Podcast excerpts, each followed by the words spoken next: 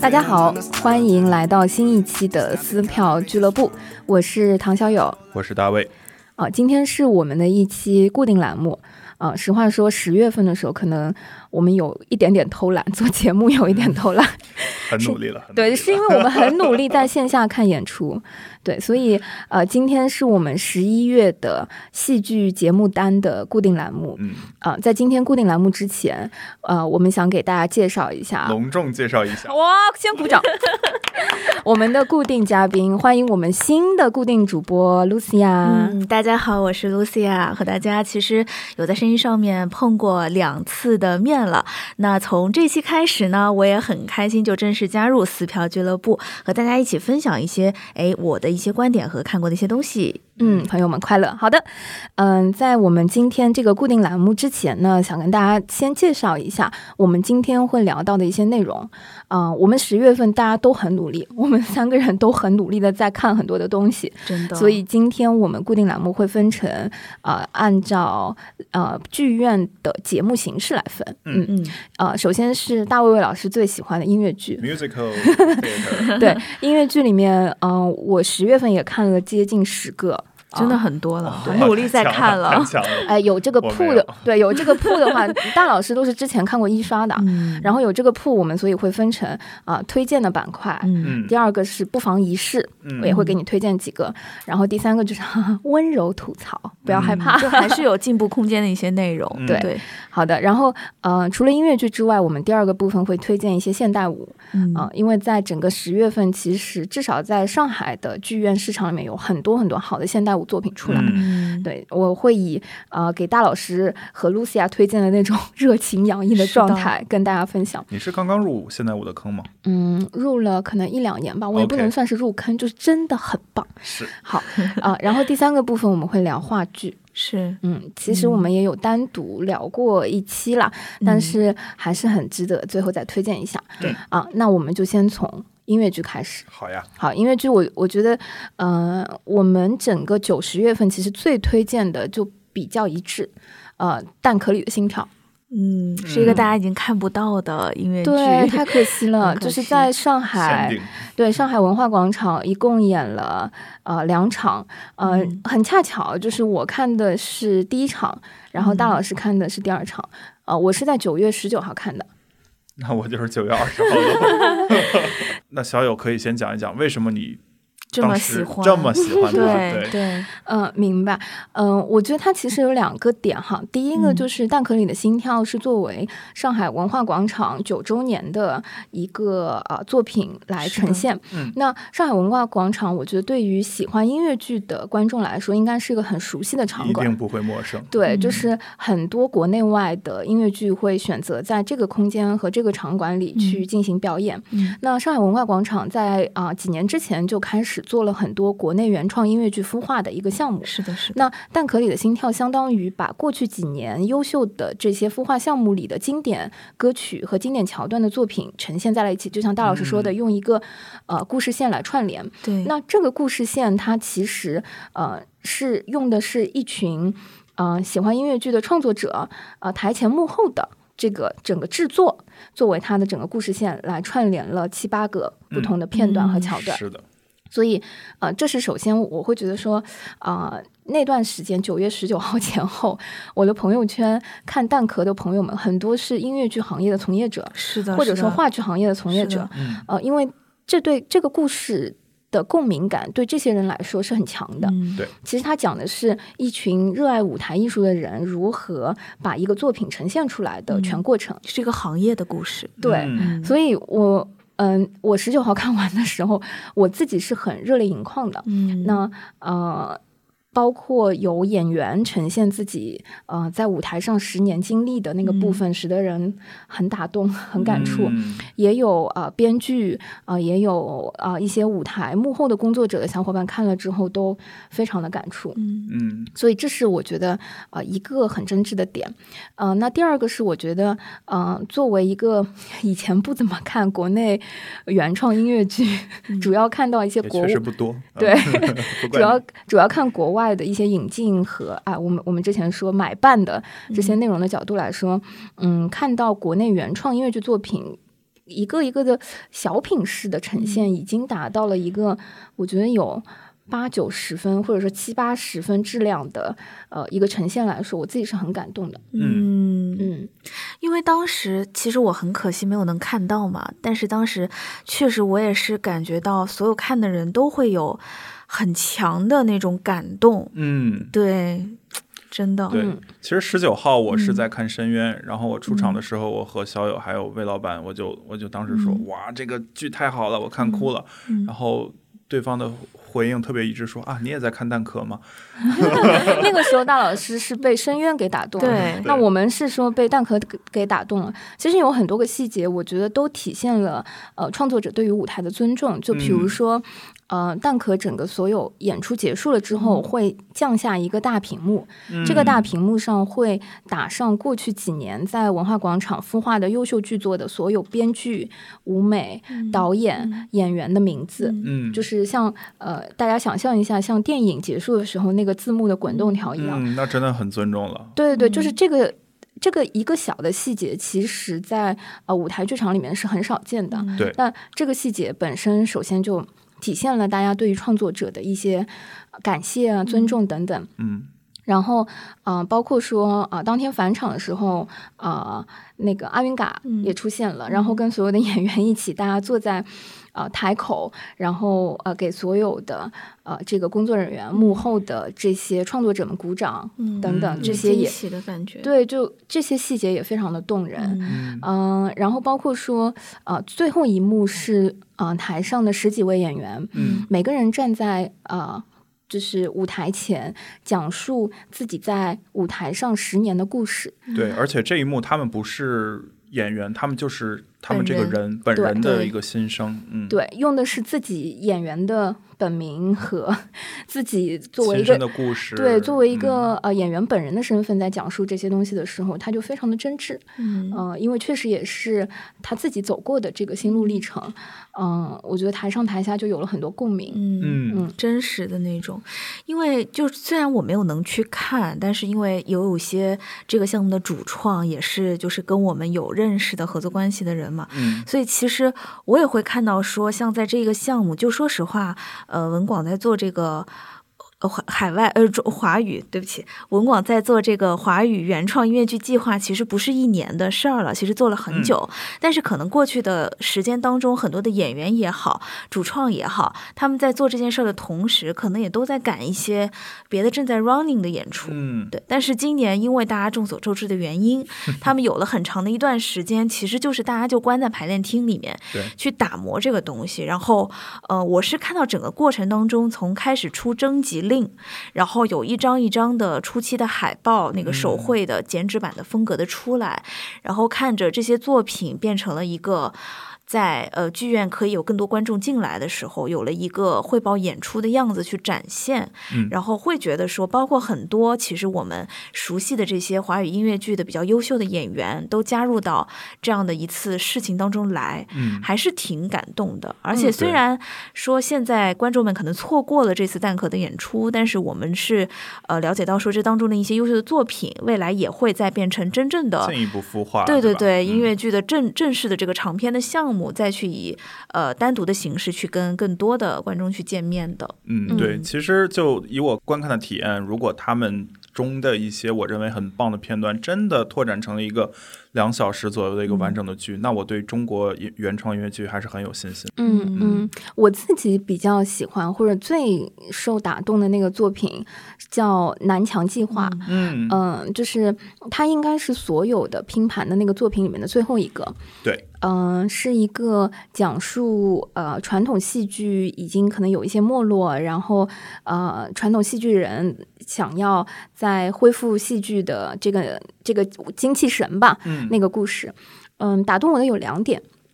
第一个是，啊、我觉得现在的原创音乐剧作品，啊、更多的可能会关注的是都市生活呀，或者说，呃，年轻人的生活状态等等。小情小爱，对，或者是因为你想主角一定要啊帅哥或者是美女才比较容易出票嘛。对，嗯，但是我会觉得说，当他的这个故事框架和结构，嗯嗯，敢于把注意力放到一个中年大叔，嗯，或者说中年人身上，甚至是放到呃戏剧呃戏曲这个类目身上，我就觉得首先这个价值观和初心就非常了不起。嗯，啊对，它是一种传统文化去迎接、接受、适应现代现代审美的一种尝试。就是把中国的传统的戏剧艺术，就中京剧啊，其实就是这些的，京戏，对，对，在聊这哦。个话题，嗯。那势必这个剧本和这个讲故事的方式，它的主角就是一个可能四五十岁的一个大叔这样子的嗯。身份和角色。嗯。那这在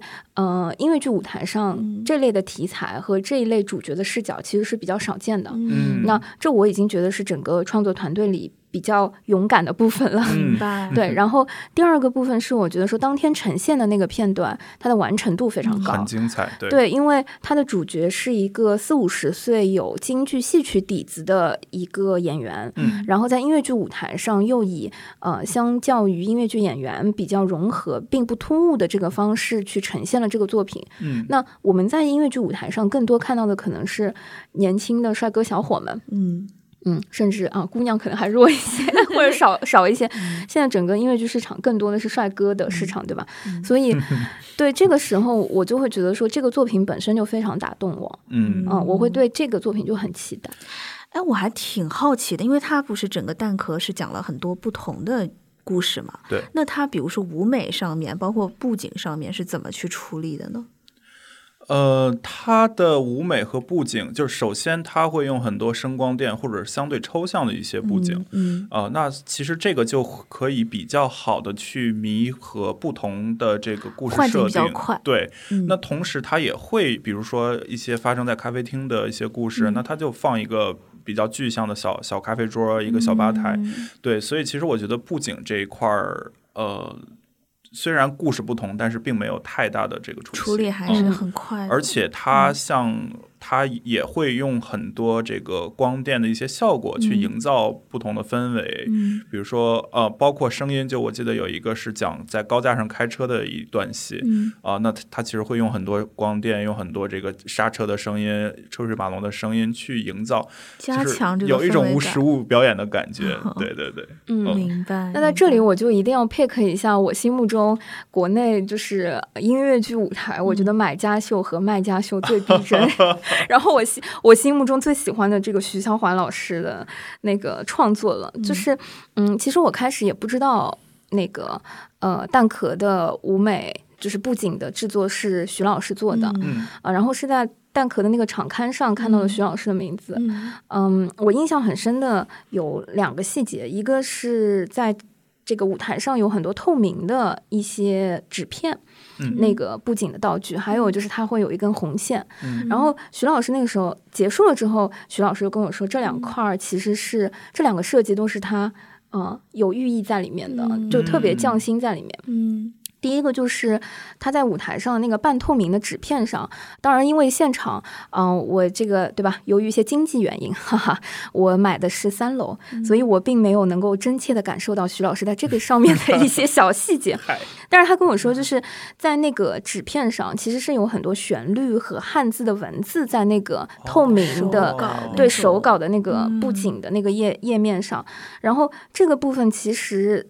嗯，就是很多创作者的一些创作灵感嗯和很匆忙的一些草稿这些东西在里面。嗯就在徐老师看来，他觉得戏剧的这个创作不只是演员在舞台上或者导演在舞台上的创作，其实它是个团队写作。是共创，对对对，对就是如何把这些灵感分享给导演、演员，分享给需要呈现的身边的小伙伴，其实是一个需要非常多大家粘合在一起，或者说就是嗯，让大家有共情，能够体会到台前幕后的这个部分。嗯所以啊，这个小心思的话，我觉得可能坐在第一、第二排或者是一楼或者是更近的小伙伴，其实可以感受一下。嗯但是更多，其实我会觉得这个不仅是让台上的演员，是让台上的小伙伴们有一个代入感。嗯，嗯是的，对，我觉得这个有的时候一些布景，甚至它是为了让在舞台上的人有那种情绪的这个铺垫和有一种。很强的信念感，就植入到演员的心里。我在做的是一件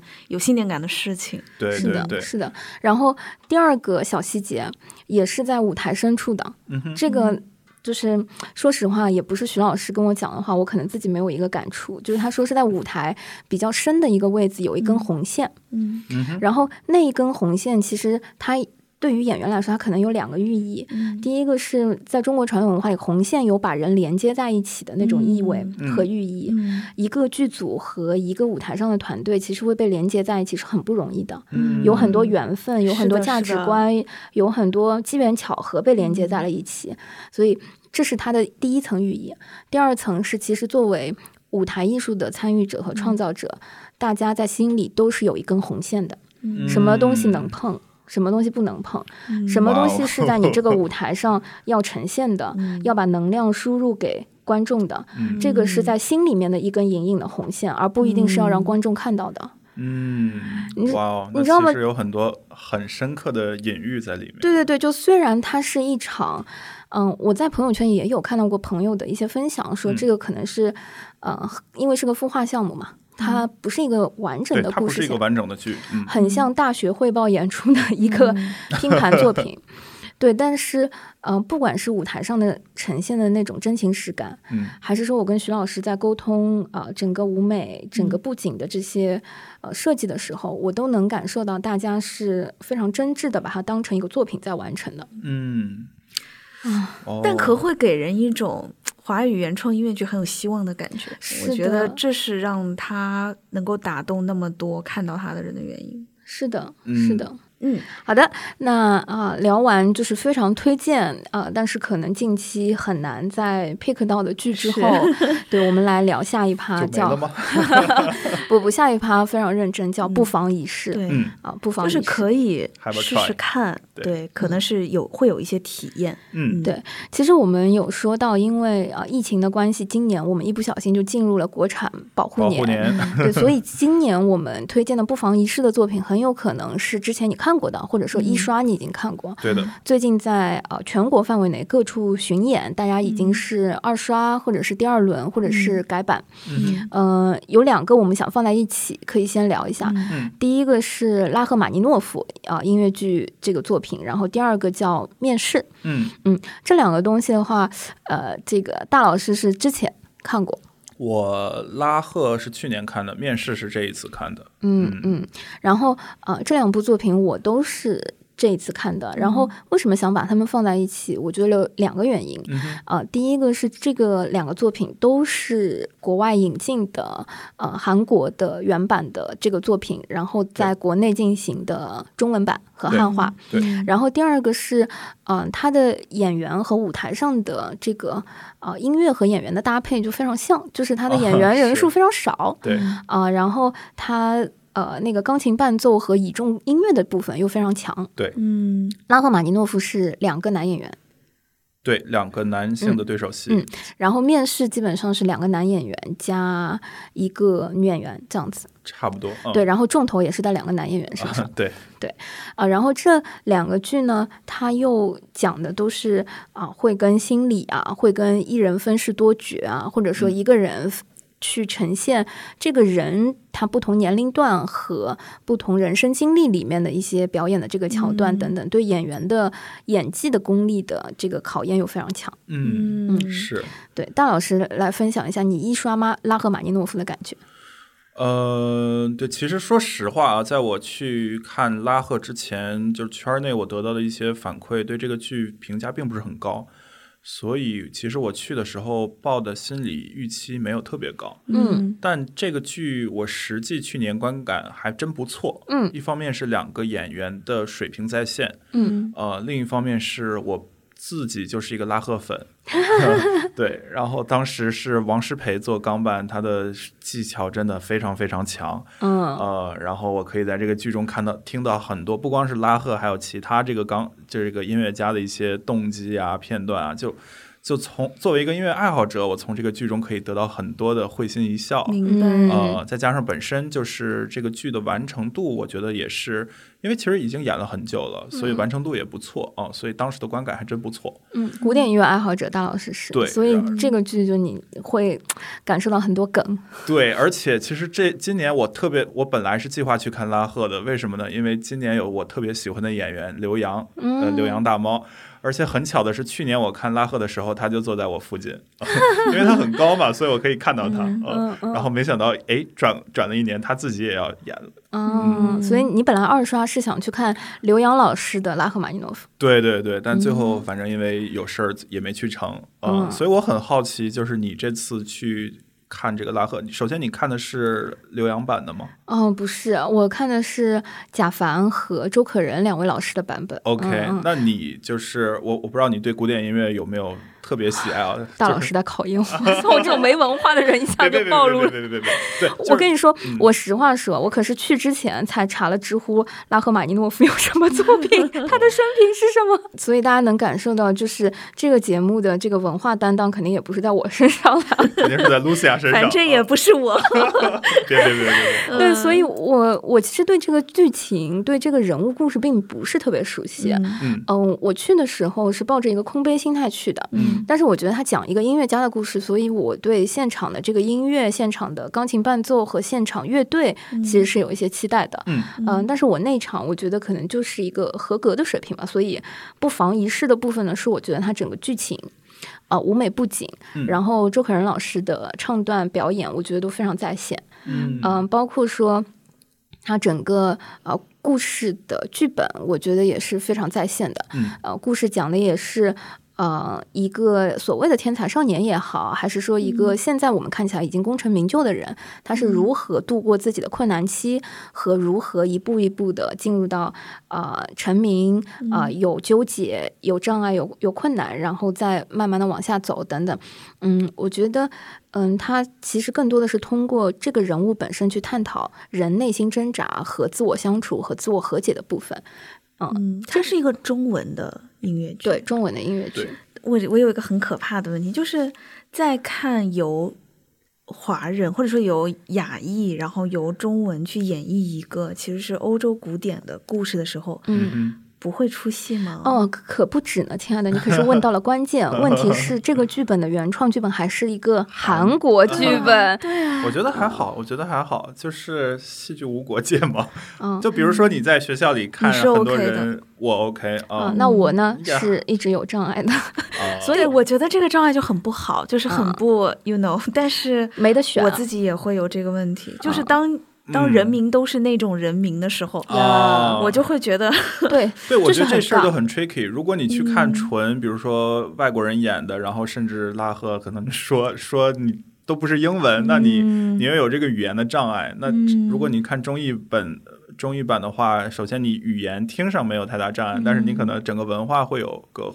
就仿佛是在、对，我觉得这是中中译版音乐剧不可避免的，就是不得不面对的问题。嗯我之前我很久之前也和小友聊过，像我看英文版的《妈妈咪呀》和看中文版的《妈妈咪呀》，其实就体验很不一样。嗯我看嗯春醒也有这个问题，对吧？对吧？对对吧？啊，春之觉醒，嗯嗯嗯，是的，就是，嗯、实话说，我是绕不过这个问题的。嗯就是这也是我会觉得国内非常需要本土原原创音乐乐剧来帮助或者说推动这个行业更好的往前发展 take 和 time take time，对，就是和扩大这个粉丝群、观众嗯群的这个原因之一，就是嗯永远是用汉化或者说舶来品的话，我觉得它是很难绕过这个文化隔阂这个部分。嗯我自己就会有这个障碍，嗯，只能说这个东西不妨碍我去欣赏音乐。或者说欣赏表演本身，嗯但是要我完全的去欣赏这个剧的核心要义和价值观，它势必是会有这个问题的。明白。哎，那你看完这个剧有成为拉有有有这个成为拉赫的粉丝吗？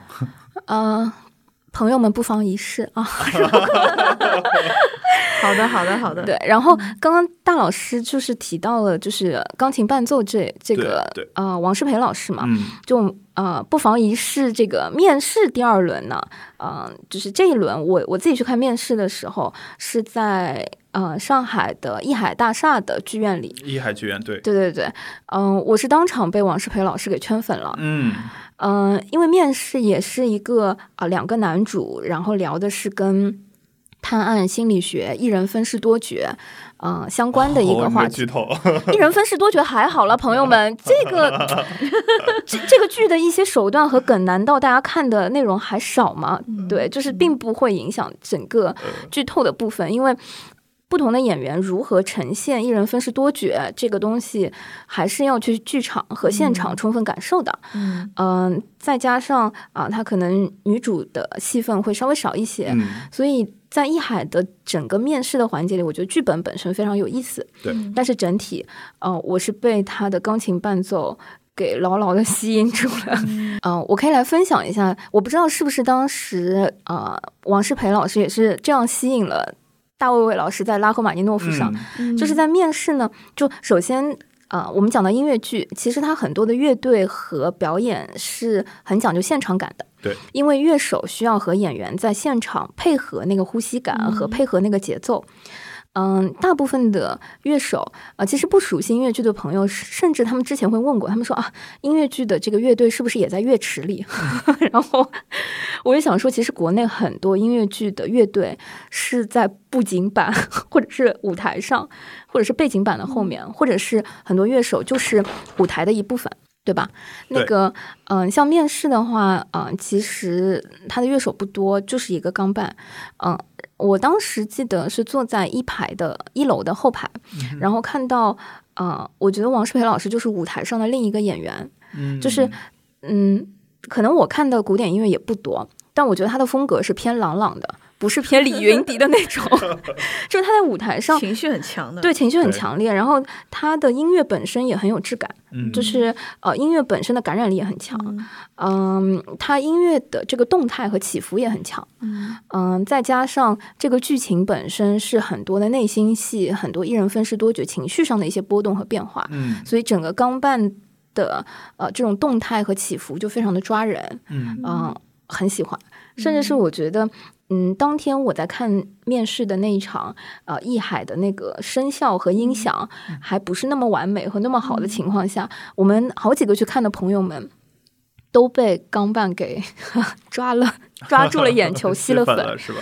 嗯，哎，那刚刚讲到就是音乐剧里面现场乐队和演奏嘛，然后，嗯、我今年看的那个《谋杀歌谣》的、嗯，呃新版，嗯我觉得也是不妨一试的。刘令飞老师指导的这个新的版本，对的，嗯嗯、因为嗯这一版的话，我会觉得说跟是我虽然没有看过上一版，我觉得大老师可以分享一下上一版的那些感受吧。嗯。就是至少这一版我看到收尾的时候啊、我当天的卡司是啊、丁真颖老师，然后嗯呃整个乐队也是除了呃键盘之外，嗯。还有贝斯啊，还有鼓啊，然后还有吉他等等。一个实力的强编制，对，然后整个呃是一个酒吧氛围的一个话题，虽然讲的话题可能比较小啊，就是男女关系啊、感情啊、出轨啊等等，但是整个现场演员都非常的放松，嗯、大家的那个。呃，状态发挥的也都非常的好，所以当天很有感染力。我觉得就像一个呃快乐，因为我是在看的下午场，嗯快乐下午的一个一个 show，一个 band，、嗯啊，然后看完了之后走出剧场的时候和晚上看还不太一样，还是阳光明媚的那个状态，就感觉整个人非常的放松，心情非常好。明白嗯明白。它它叫谋杀歌谣，因为我没有看过嘛，所以它有悬疑的成分嘛。嗯，它其实故事线讲的比较简单，嗯。呃，但是它呃有了，因为它嗯。最后确实是有命案呐、有什么这个部分在，但是它更多的是基于一个酒吧的场景啊、男女之间的这种情感上的拉扯，所以嗯，我可以不会恐怖，不会恐怖，然后。那你可以放心的去看了。是的，对，对，你知道整个现场啊、我就可以这么说，嗯。啊、充斥着非常浓烈的荷尔蒙的气氛。呃，没错没错没错，没错。它还是以爱情线为主。对，对，嗯，就非常的啊、快乐。明白，嗯明白。对，我记得我多年前第一次看的时候就会诧异，哇，这竟然能引进 对，尺度比较大吗？啊，哦，呃，还行还啊，对，就是表演的非常到位啊，非常不错啊，就是 这种觉得 这哎会。心一笑。对，哎，这种快乐不是喜剧的快乐哦，这种快乐是呃，忽在然有了一些奇怪的领悟。对，这这也是剧场节目的啊、呃一些呃一些特殊性啊，很有意思。然后另外这次谋杀歌谣，它就网上很热议的就是它的水舞台。呃，我觉得，因为我很多年前在北京看过他的第，就是最早的一个版本，嗯那时候的舞台就还是比较中规中矩。然后这嗯次加了一些水舞台，还有在水中表演跳舞的一些段落，哎，给我一种水中呃雨中曲的感觉。呃，嗯，另外它还有一些很有趣的道具，比如说我不知道你有没有注意到，它那个椅子是斜的。对嗯嗯我觉得就是这些哦，甚至那个椅子还可以动，对吧？对对，就是这些小的心机，让我可以看到，哎，这个剧组是在用很有心用心想做一些创创新的对对对东西对对，很有设计感。所以此处我们也要打个 call，埋个点，就是嗯、呃这个是。作为演员的刘令飞老师第一次作为导演，嗯。嗯、去导一部或者说重新编排一部他自己曾经作为主演的一个作品嗯，啊，我觉得这个应该来说，他从主演到导演整个过程当中的一些思考或者说一些创作，呃，是我们非常好奇的。回头可以打个嗯 call，请刘老师来一起聊一聊许聊。个愿。好的，好的。召唤一下哎这个现在还在演吗？嗯，他在上海的这一轮已已经经刚刚结束了，马上又要在十二月份的时候要重新在上海恢复和开票。嗯那目前呢，这个剧要在全国范围内做一个巡演，所以大家如果感兴趣的话，嗯、我相信在大麦啊等等一些对对对此处没有收到大麦的广告。对，终于全国的我们的听友都可以期待一波了。是的，嗯是的，包括面试最近也在巡演，我昨天看到很多深圳的朋友在发那个是的是的，嗯，是的其实说到那个水舞台，我觉得马上要聊一下。呃，在因为这个水舞台在上海是在呃中国大戏院。中，国大戏院，对。嗯南京路旁边那个，对对，在中国大戏院呃重新装修完之后上演的。嗯。那这个在这个剧院里，其实我之前呃九月底的时候还看过另外一部作品叫《如果》，嗯，就是《如果》这部作品是一个呃完全的原创音乐剧，啊、这个公司其实同这个制作公司同时还在做《色女郎》啊、一些哦，听说过，嗯。对然后这个水舞台，它其实呃在舞台前侧有一个啊、呃平台，上面有一个水帘的那个池子。嗯不同的剧组或者说不同的内容，其实对它的应用方式也是挺不一样的。嗯那谋杀歌谣是在那那边整个从头到尾都会有池子的这个部分啊，对对对，它甚至是呃。一对夫妇之间两个人关系的一些隔离的一些暗喻啊等等，嗯那在如果呢，它就是一个下雨场景的街头的一个操作，就很像大老师刚刚说的雨中曲的那些部分 等等。哦对，所以我就能感受到不同的内容、不同的剧组对于舞台上的这些装置和道具的应用。哎，那那这个剧组是怎么运用这个下雨场景的？因为我当时在伦敦看，呃我我在我在英国看过《雨中曲》，我觉得当时是一个非常非常新的这个舞台体验。嗯我想先听你说一下，然后我可以分享一下《雨中曲》是怎么操作的。嗯嗯，它就是呃，比如说下暴雨啊，或者说啊、呃男女主人公在啊、呃雨下雨的场景里的一些吵架呀，啊、或者说追逐啊，一些这个画面的呃应用吧。就直接我觉得比较往常规。前到这个场景对对对，但也只局限在这个区域，对吧？对。哦，对我当时在英国看《雨中曲》，我觉得特别神奇，就是因为《雨中曲》，大家想到这个剧，就是第一反应肯定是那首《I'm Singing in the 嗯 Rain》，嗯嗯，所以他在上半场的最后一曲就是这个曲，而且它是整个舞台在往下淋雨。然后他中场哦十五分钟休息，一直在那儿拖地拖地，你知道吗？嗯哇真实，很真实。非常非常真实。嗯 那还好，就是呃，因为。中国大戏院这个池子，它本来就是呃有一个池子的这个空间嘛，嗯。所以感觉不需要拖地已经是不错了。对，然后看如果的时候，其实我 pick 了一个男演员嗯。啊、李秋萌老师，嗯。因为他在整个剧里面演一个呃面馆的老板，嗯。然后是一个讲话特别结巴的人，嗯。呃，身高一米八几，就是挺我觉得是挺硬朗的那种、那种感觉，但是在剧里面就是特别怂，或者说哎人特别善良，但是角色是你想说话会结巴等等，就是有种市井感的。对对。嗯但是最后呃演出结束了，返场和演后谈，哇塞，就是人家老师说话贼溜，唱对唱歌贼爽，然后他还是角色里他还是一个面馆老板，有脱口秀演员之梦。你想一个说话打结的人、啊，然后就复杂的呃角色，对，所以特别有意思。我就是一下子记住了这个男演员啊、嗯有意思，就不妨一试，如果还有的话。好，好，好的接下来就要进入到我们的啊，温柔吐槽是吗？好的，温柔吐槽。进步空间环节，进步空这个间进步。空间环节。好的，嗯，这个的话，我们先分享一个，我也是在十月份的时候，嗯呃，看的一个作品，呃，原创音乐剧，叫《寻找声音的耳朵》。哇，你真的看了好多。对对，我这两个月非常的用力。嗯，寻找声音的耳朵，我觉得它整个呃舞台、服化、音乐制作、舞美布景，其实都是比较用心的嗯啊、哼或者说比较不错的。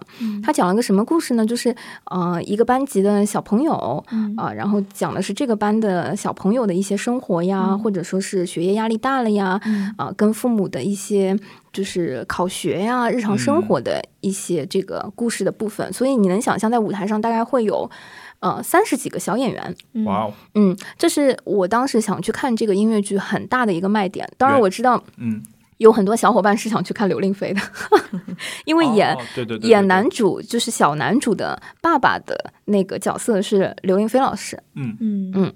嗯，但是我会觉得说，国内的一个原创音乐剧里面有大量的使用小演员讲一个啊、呃小学和小小学班级里故事的这个部分，很像我之去年看的那个马蒂尔达。嗯嗯对，很很像那个故事。但是呃，实际我去看的时候，会觉得小演员们的唱功、表演等等都非常在线，也很不容易。然后当天去看的时候，嗯、在上海文化广场。嗯，观众大概也会有大概三成到四成左右是小朋友对，是父母带着小朋友来看，嗯然后就非常乐呵。但是我自己为什么觉得有进步空间、嗯。吐槽的环节，是因为整个其实看完我会有一点觉得好像看了一个儿童恐怖故事的感觉。那那个恐怖，我觉得可能是心理上，就是，OK，嗯，整个剧里面就是父母的角色非常的标签化，然后老师就是很嗯集权的，或者说学业压力大，就是表现的就是学业压力大，嗯。呃，然后妈妈就是很严格，一定希望你上名校，嗯然后爸爸可能就是会陪着你玩儿嗯啊、然后老师和同学可能就就角色非常的单一，非常的标签化。明啊，然后也没有什么特别大的转折和就直到最后还是这样。对我觉得比较就很现实。对，哎，那他本身寻找声音的耳朵，他是讲小朋友们怎么样的一个？主线是什么呢吗？是说，嗯、可能在呃这批小朋友是在城市里念书的小朋友，但他的男主角可能之前是在农村，或者说是在啊、呃郊区，他们那一片快要拆迁了，最后城市周围的那一片农田。嗯。和这个自然环境就嗯。马上就要没有了，嗯。所以啊、呃小朋友们被一个新转学来的同学给感染了，去到农田和乡村去寻找自大自然声音的那种故就是事。城市的小朋友被一个新的转校生，然后从一开始对他不是很接受，慢慢了解他，然后跟他一起到农田里去亲近大自然，嗯，用声音啊、被感染音乐的歌曲啊去串联。对 OK，讲完了。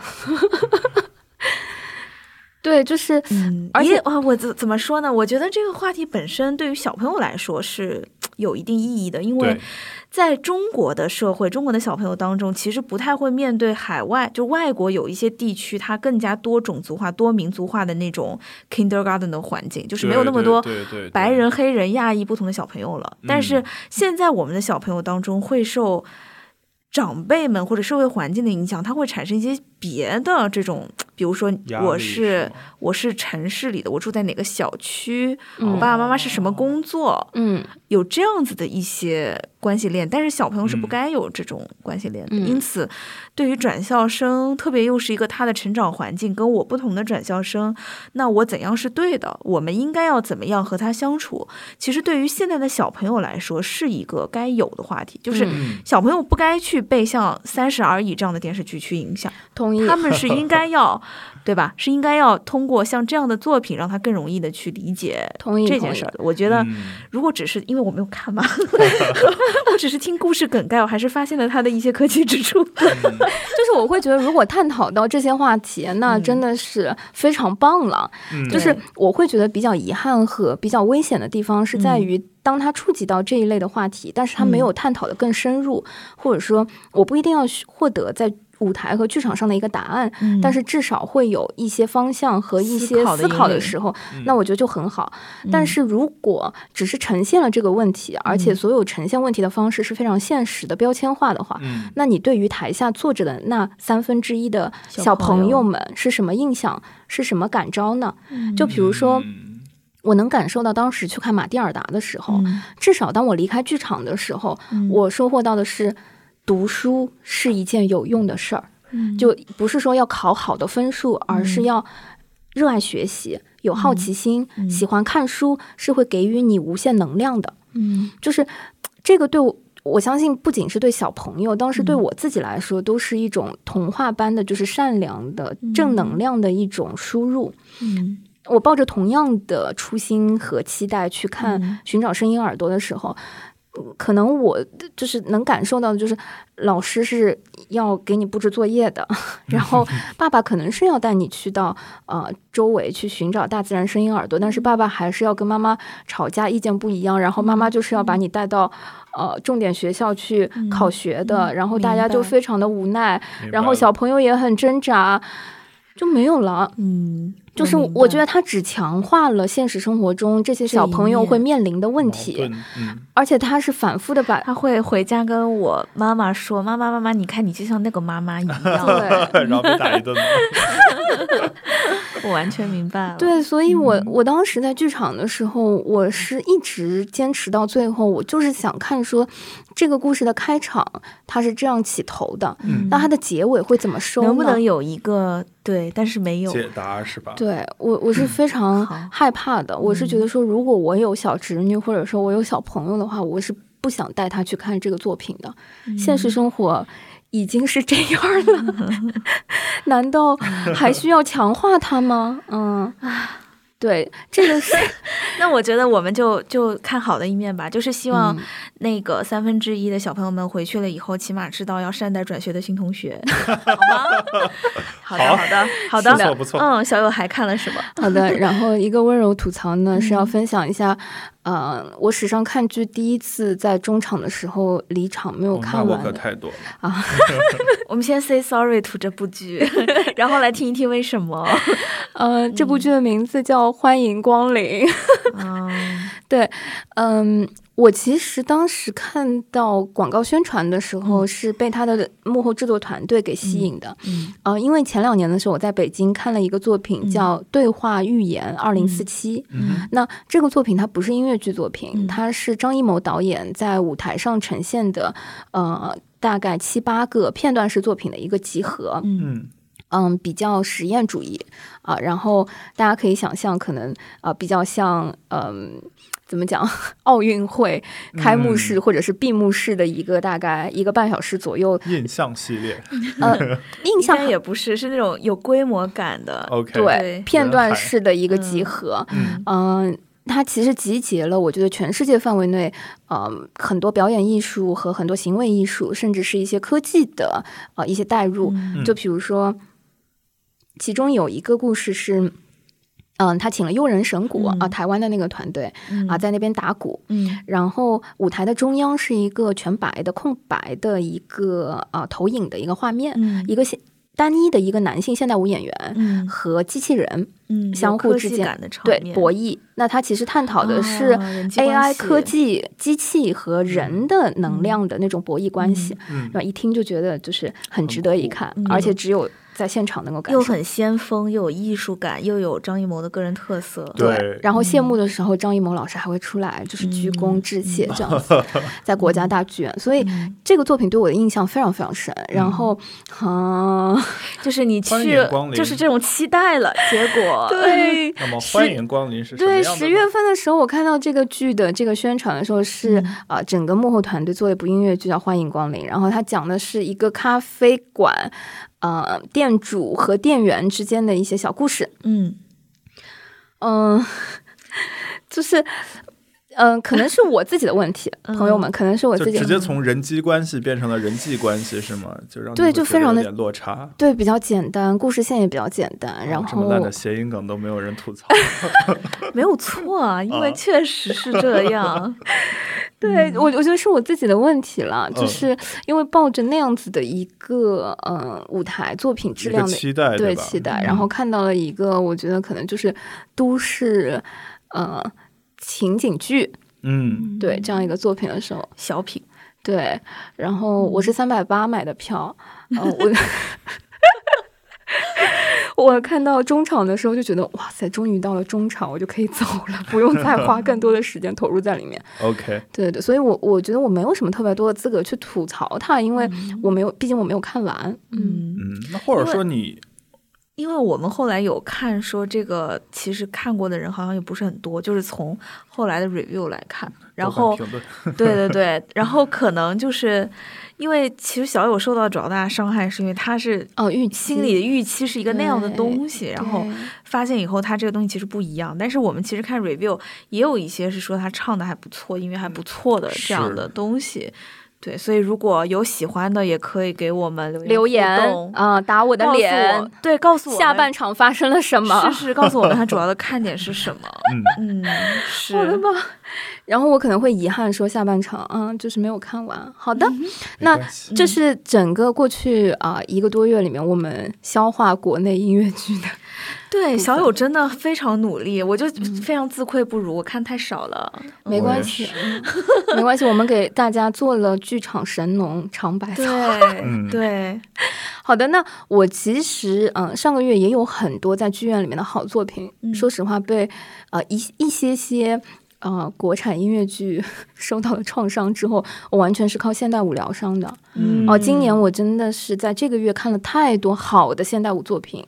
嗯。嗯首先现代舞我今年看的作品里面没有要吐槽的。嗯。全是要推荐的，而且这些作品全在全国进行巡演。嗯。呃，一个是金星老师金星舞蹈团的两个作品《海上探戈》和《野花》，嗯。呃，第二个是陶身体剧场的作品，嗯、呃，九和十，啊、然后第三个是呃离心呃舞蹈团的作品《大饭店》，然后嗯、呃这四个作品目前都在全国范围内做巡演，嗯坦白说，我会觉得买到就是赚到，买到任何一部都非常值得你进去看。嗯嗯，因为其实我自己是没有买票去看过现代舞的，然后我相信也有会也会有些听众也会想说，现代舞其实相对来说剧情好像没有那么强，嗯，那你主要看的是看什么呢？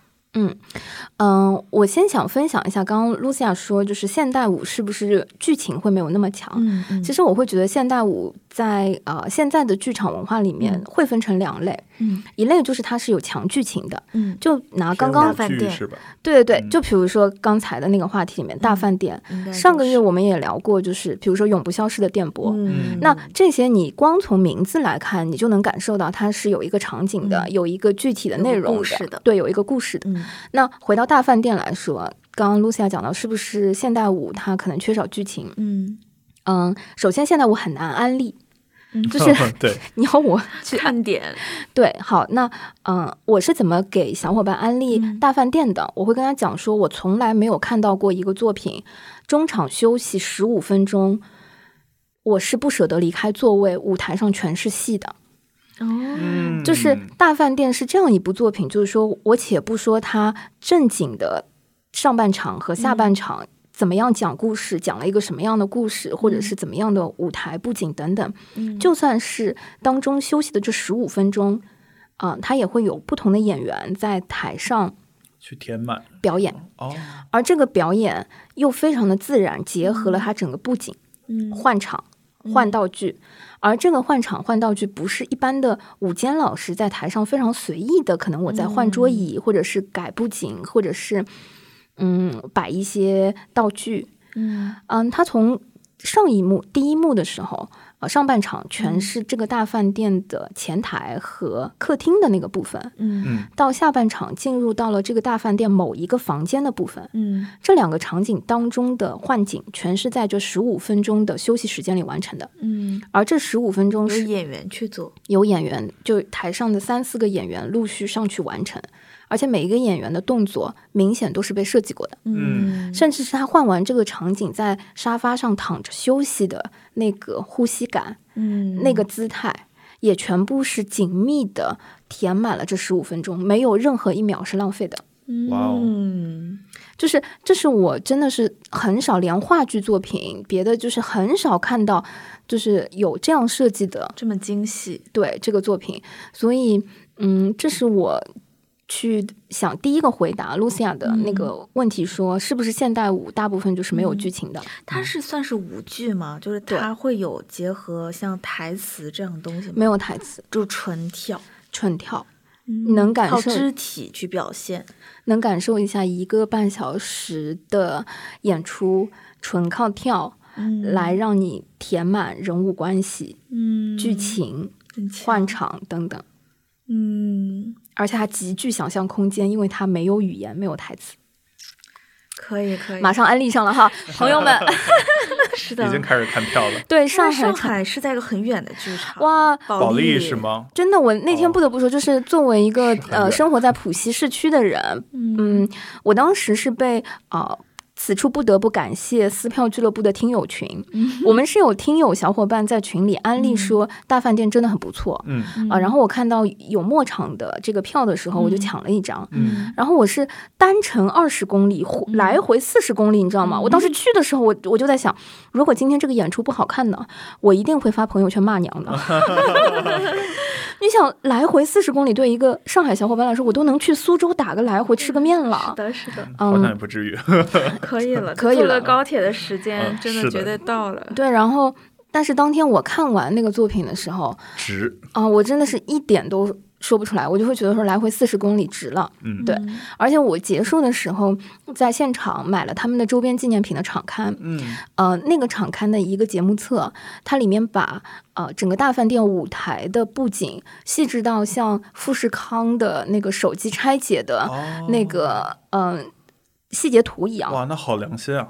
对每一个舞台布景的细节螺丝钉。这个图纸都放在了这里面，嗯然后非常非常喜欢。然后结束的时候，啊，我经过这个剧场的大厅，呃，排队签名的整个签售的队伍，我觉得绕了绕了那个前厅 两圈儿吧。嗯我当时就很怀疑，我觉得大家都不赶地铁吗？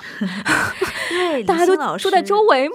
因为林星老师应该是有参加一个就是前段时间还挺火的综艺《舞蹈风暴》，嗯然后所以其实我们也看到舞蹈这个形式以前就是在。内容制作者来看，它其实是一个很难传递的、门槛很高的形式，因为不像唱歌，不管是谁都能跟着唱嘛。对但是其实通过现在，包括像舞蹈风暴，包括像这就是街舞这些舞蹈节目，嗯也有把舞蹈这种形式，包括像黎星这样以前可能不是那么在呃舞台正中央被主流媒体那么看到的这样的舞蹈演员，去推给更多的人知道，嗯嗯嗯，是的，很好。他们现在还在巡演吗？对对对，就是嗯、呃在全国范围内巡演，所以我觉得很多小伙伴可以看一下自己周围的城市有没有上映，嗯对吧？能买到，不管多远都去买。对对对，非常推荐。嗯，这个像这种呃舞舞台剧呃不舞蹈剧的演出，对于我做的距离近啊远啊这种会有影响吗？嗯、我觉得其实这个还好，因为嗯此处又要稍微剧透一下，但这个没有关系，因为它的海报已经呈现给你了，嗯就是。呃，黎星老师做的这个作品，我觉得他的演员的服装也是经过设计的，嗯它是非常色块化的，哦，对所以我会觉得你欣赏全局和欣赏细节，其实都是一种观看方式。对对如果你欣赏全局的话，你能感受到 每一个演员都像一个色块，而且每一个色块体现了他的人物性格等等，就是哦，看到全来帮助大家去理解。对。然后看全局的话，会有一种观感。嗯然后如果你坐的近看细节的话，你会能感受到每一个演员身上的那个能量，所以我觉得这个其实都 OK，挺好的。去看就好。好的种，草了，然后刚刚 Lucia 有提到说，就是现代舞的门槛嘛，嗯。就是嗯，其实我我不知道大卫老师是怎么看，就我们之前也讨论过嗯。现代舞的话题，嗯、我会觉得说现代舞所谓的门槛其实是观众心里给自己设置的门槛，嗯。嗯，就是是的，因为嗯，如果你抱着一个空杯心态去享受嗯，或者是感受，嗯那舞台艺术里面最容易被感受的就是舞蹈本身，因为它没有语言。说实话，它其实，呃，所谓的因为语言而产生的文化差异之类的会比较小。就不需要翻译了。对，而且，呃，克服了巴别塔的这个障碍。对对对，嗯而且现代舞本来就是一个你纯靠感受的一个作品。对，因为现代舞就它和像古典芭蕾或者中国民族舞不一样，它就非常的自由，所以你嗯。你对于接受它来说，你也不需要去了解他们的这个话语体系，对，嗯，更多的是完全去感受舞者所想要传递的那种律动也好，情绪也好。嗯，对。嗯就比如说，嗯，像陶身体他嗯们那个《九》这个作品，其实去年的时候我就看了，嗯，陶和那个呃云门舞集一起嗯做的那个交换作这个作品。嗯交换作指的是啊、他们同样编舞的这个作品，云门舞集的演员去演陶的作品，然后陶的演员去演云门舞集的作品。然后在现代舞的这个呃，我觉得是艺术风格上，其实啊、呃这两个团是很接近的，或者说有很多相通之处。那呃，这次的九是当时去年我已经看过的一个作品。九是什么？就九个舞蹈演员在台上，呃，我觉得有一点像，嗯，物物理学上那种，嗯，就是不规则律动的那个、嗯那个定定律和 那个分子一样，就是以他们自己的那种感觉布和对对对对对，布朗运动的那种效果，对，啊，一看就是文化担当又出现了。可以可以可以不黑不黑不黑，对，你能感受到，就是 我感受不到。他在一些既有规则下又没有规则的在舞台上用规则运动，对对用自己的身体去表达呃一些自己的感受，那些律动，九个演员在台上，你其实根本抓不住它的主线是什么，它的脉络是什么，嗯就是美，就是感受就好。然后这种感受可能会激发你很多的思考和很多的共情的触感，或者是怎么样。就，但是我完全无法跟朋友去安利那个感受是什么。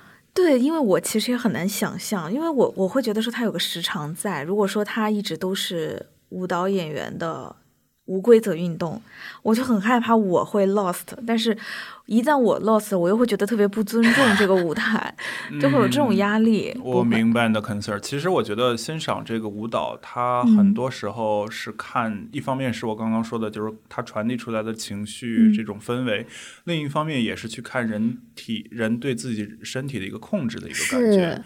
对，这个也嗯是非常非常见技术的，就是你可以像。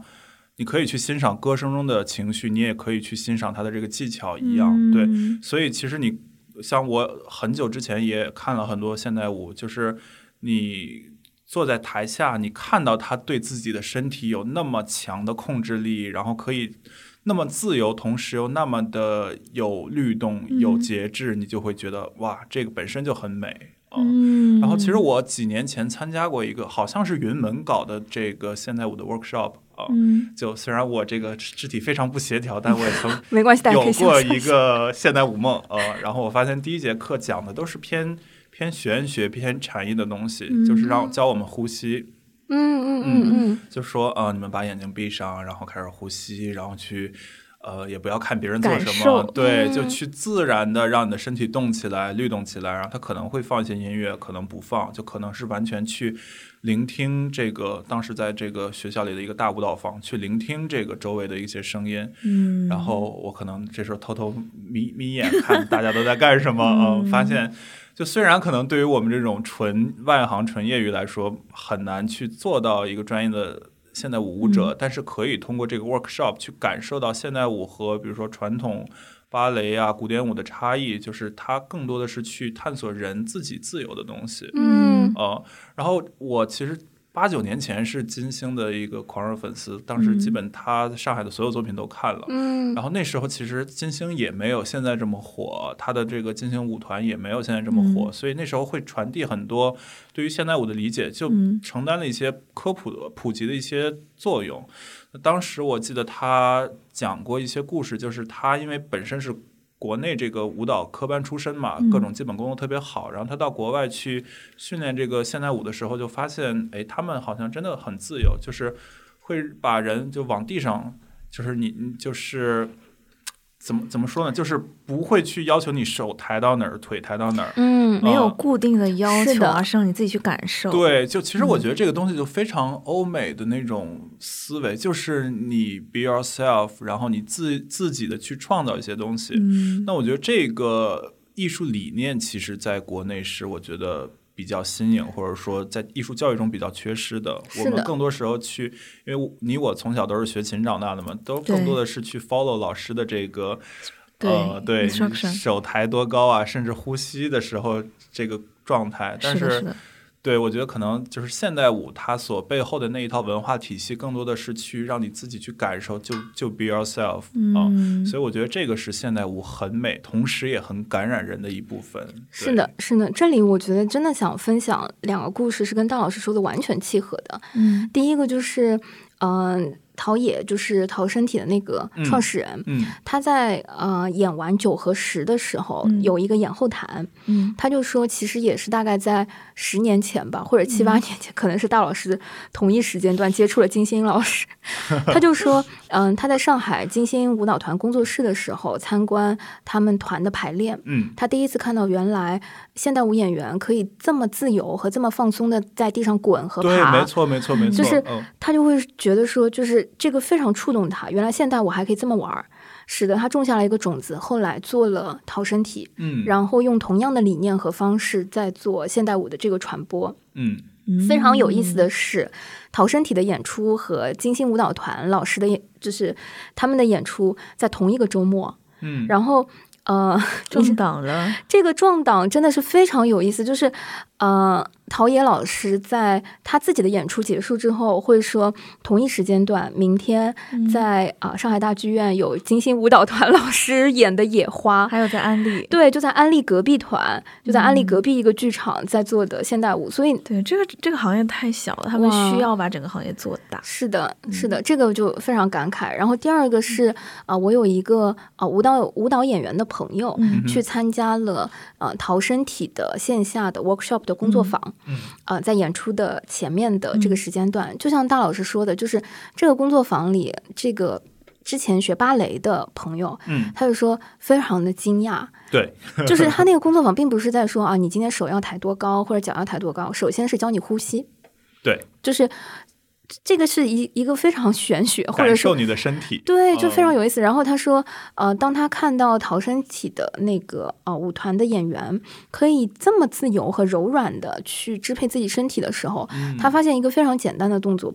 未必是每一个舞蹈演员都能够做得到的，他其实背后有自己的动机，呃，你的对舞蹈的理念的认知和你对身体支配的一些，呃，甚至是呼吸习惯，都会影响你的呃舞蹈肢体的这个创作。嗯所以就非常非常的感慨说啊，你看到舞台上的一些啊这么自由的这些操作，其实背后有很多理念上的一些东西的不同。对，我觉得嗯现代舞和古典可能确实最大的差异就是理念上的一个冲撞。嗯呃，古典的也很美，比如说芭芭蕾，它的这个精确、它的整齐、它的这种大跨度的这个舞蹈动作，确实嗯。真的很美啊、呃那其实你从现代舞中可以期待的是另一种美，就是这种纯粹的自由、纯粹的解放，以及就是更加人性的一些东西。我觉得，嗯嗯，而且嗯，讲到金星舞蹈团，就是呃前一段时间看的两个作品，嗯嗯。哼，一个是嗯、呃海上探戈，嗯嗯，还有一个是野花。那嗯，用金星老师开场的这个介绍来说，嗯他说，其实海上探戈是金星舞蹈团在啊一九九几年到两千啊两千年之后，大概呃二十年左右，金星舞蹈团积累的呃在国际范围内创作的。中型和短型的啊、舞蹈作品的一个集合，嗯所以它是上下半半场加在一起，大概会有十个左右的作品的一个拼盘。嗯嗯、它每一个作品出现的时候，都会在字幕上打上说这是几几几几年在哪里首演的作品。嗯嗯很多的作品是一九九几年开头的，嗯。甚至是我觉得很多可能九零后的观众，就是还赶不上这个作品的年纪，真的。然后他最靠近的作品可能也是在二零零五年左右的，嗯。嗯，但是那些作品放在舞台上的时候，感觉一点都不过时。嗯。嗯，会觉得非常的有震撼力，非常的新鲜，嗯。而且呃金老师自己在上半场还参与了一段舞蹈作品，哇，嗯非常有意思。嗯呃，非常精心。就是虽然呃，整个十几十个作品里面，金星老师只在台上表演了一个，但你能嗯感受到整个十个作品里面都有金星老师的影子。嗯嗯然后再到隔两天上演的《野花》，嗯呃，《野花》是二零一八年创作的，呃，一个国外的编剧导演创作的，为金星舞蹈团量身定制的一个作品。嗯呃，这位呃编舞老师是啊、呃在上海来了很多次，然后对于钢筋水泥下反而是一些呃街景。啊、弄堂或者是街头巷尾的一些更偏生命力的、呃更原始的一些精气神和这些力量所打动的情况下，创作了《野花》这个作品。然后整个作品，坦白讲，没有什么剧情，嗯。呃，也很难说它到底呃讲述了什么，但是整个力量非常的坚韧，能量非常的强。生命的张力，是的，用金星的话说，啊、在开场，金星老师自己说，他会认为《野花》这个作品在全世界范围内，可能除了金星舞蹈团之外，别的团可能都表现不出来。嗯他说为什么？是因为这个作品，呃，如果不是一个团所有的演员长期磨合在一起，并且彼此信任，嗯那呃，他呈现这个作品的时候就非常容易散。嗯，可以就他。他在舞台上的这种磨合和这个气，就是支离破碎的。嗯正是因为金星舞蹈团长期磨合在一起，然后演员和演员之间互相的这种配合，使得这个作品本身的张力是由内向外的。嗯嗯就是看完了之后，你会觉得 他前面真的说的不错。嗯就是，嗯、他说，呃，《野花》这个作品是当下的，呃，两千年，呃，二零二零年左右的金星舞蹈团的状态，嗯甚至是在疫情这个背景下，嗯更线下、更当下状态的金星舞蹈团。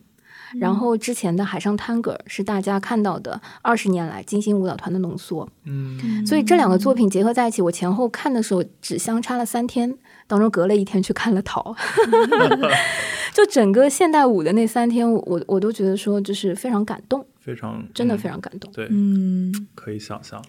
因为金星就是之前有跟我们做过其他的节目的合作嘛，嗯你能感受得到他是一个能量非常强的人，而且他是一个会观察到自己个人、自己的生活、嗯整个社会，会关心到周围的这些合作的工作伙伴，嗯。会有一些家长里短的小的那些想法的同时，他也会想很多更大层面的这些东西，他都很嗯愿意去拿出来和人分享，包括很多。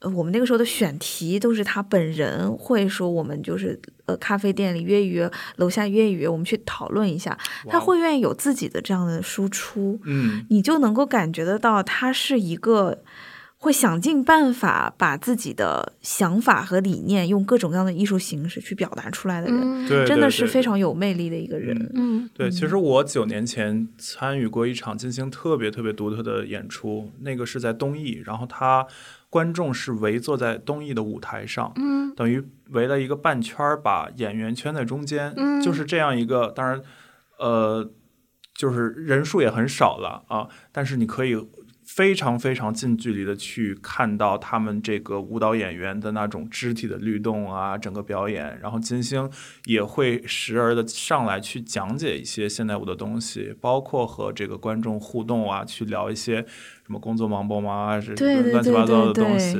对，呃，反正当时我就很受震撼，因为觉得不管是他的理念还是他的舞蹈本身，都是非常非常现代的，呃，非常先进的一些。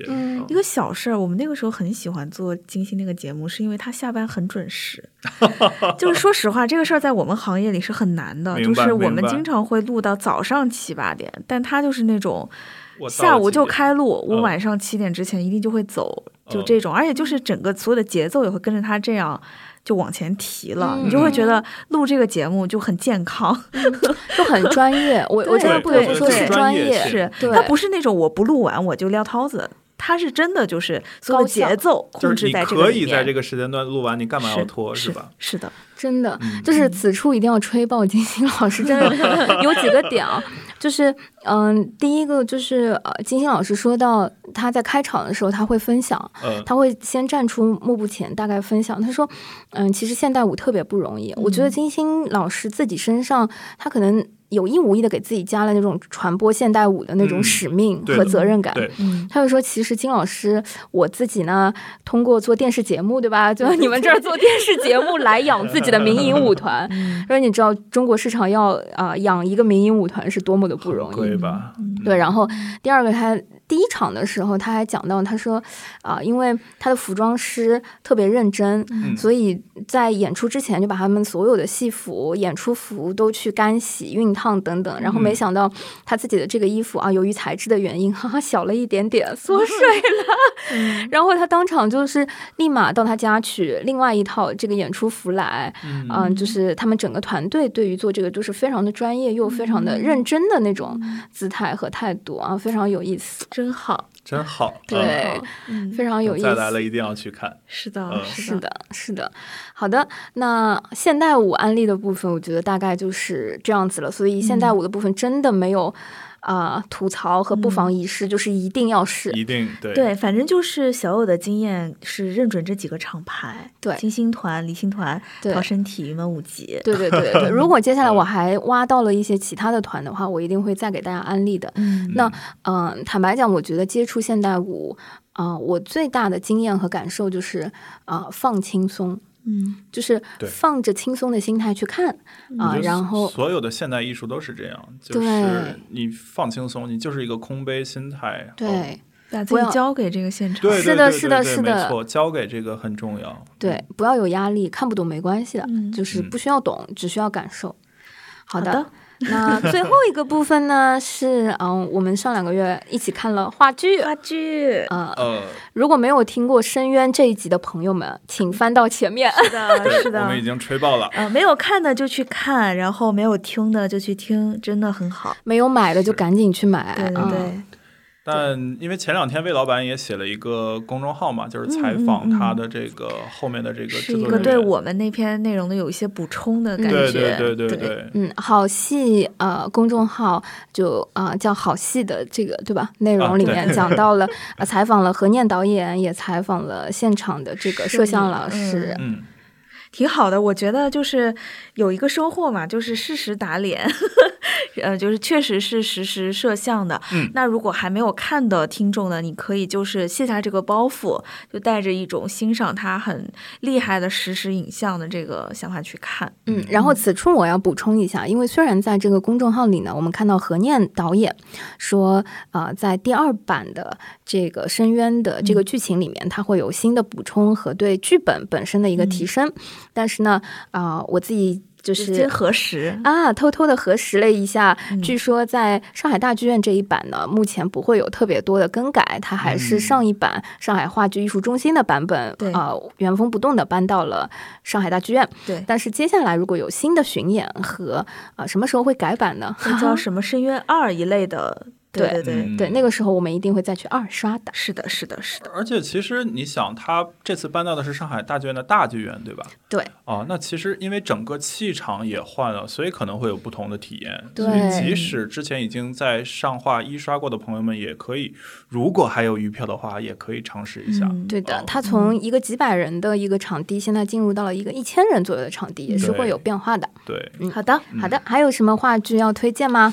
呃，最近我会去看几个啊，一个是宝岛一村，哦，我非常安利，请大家都去看好吗？对，嗯。但是说实话，因为我之前也说过，我是一个喜欢空杯心态去看的人，所以我嗯现在努力的去屏蔽跟他有啊，关的一切信息，但是嗯。我觉得我可能要做个预警，因为我不确定现在的这个班底是带有就是宝岛对岸的老师们的吗？还是一个本土的新的卡司？OK，嗯，呃，我是下下两周我会去看他的彩排版，所以嗯看完之后我会想快速的给大家一个解答。嗯，好那我觉得这个可以留着，可以留啊着，我们以后再讨论。嗯太好了，我有非常多的话想说。对，好的其其实最近宝岛在做宣传的时候，然嗯后开了很多这种讲座，我妈经常想拉着我去听，我就坚决不去。我说我一定不要得到任何跟她有好的好的关的。那我们把阿姨请过来一起聊一下。哎，其实可以，回头聊聊，回头聊。没关系。然后另外一嗯部我要安利的，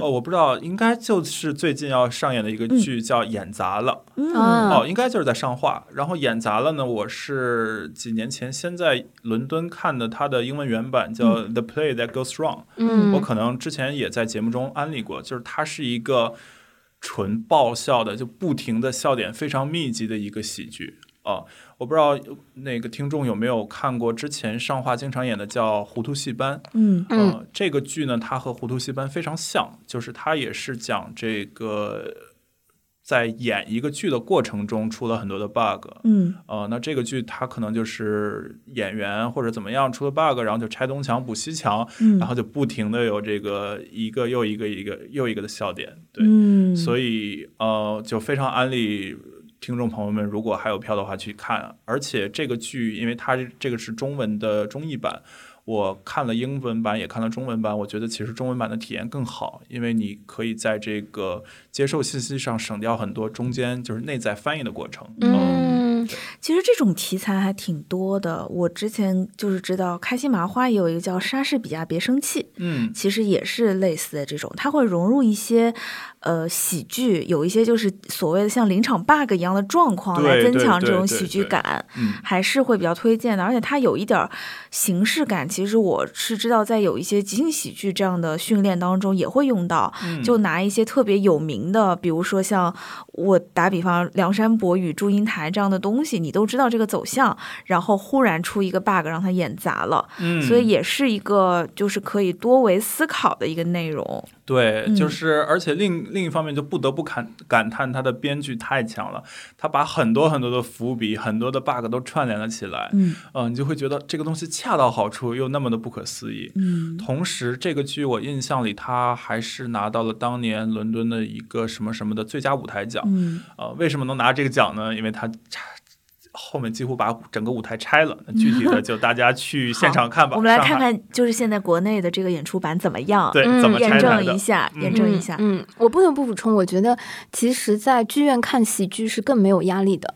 对，就是一个轻松的剧一，笑就完事儿了。对，但同时也不代表就是它是个喜剧，它就没有思考和没有讨论。嗯嗯，就是我自己看当时看那个《糊涂戏班》的时候，就是我觉得在、哦都能思考是吗？对我觉得在欢笑当中启发是吗？就很快乐啊，而且它很多设置的那些 bug 和那些就是埋埋的那些梗，回头来看就会觉得说，嗯，就是还很人性，或者说啊还很就是它非常立角色。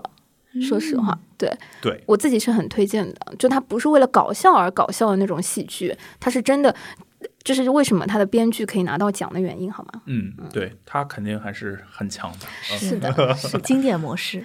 好的，所以我们在这个欢乐、愉快、喜剧结尾的对，这个氛围里面结束了。我觉得十一月份推荐大家去看的各个作品，我们用嗯十月份的时间给大家做了剧场神农，嗯，对，真的很多内容了。嗯对，够够消化一个月了吧？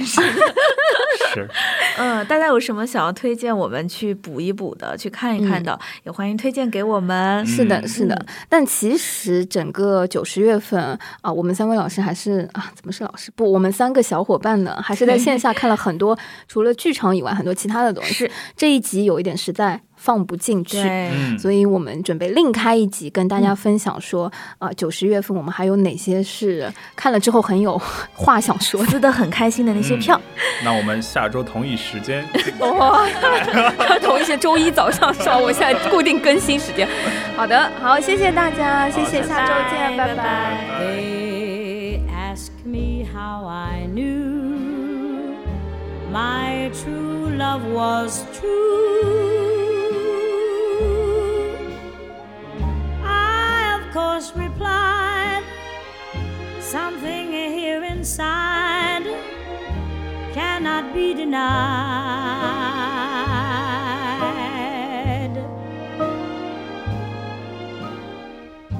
They said someday you'll find all who love are blind.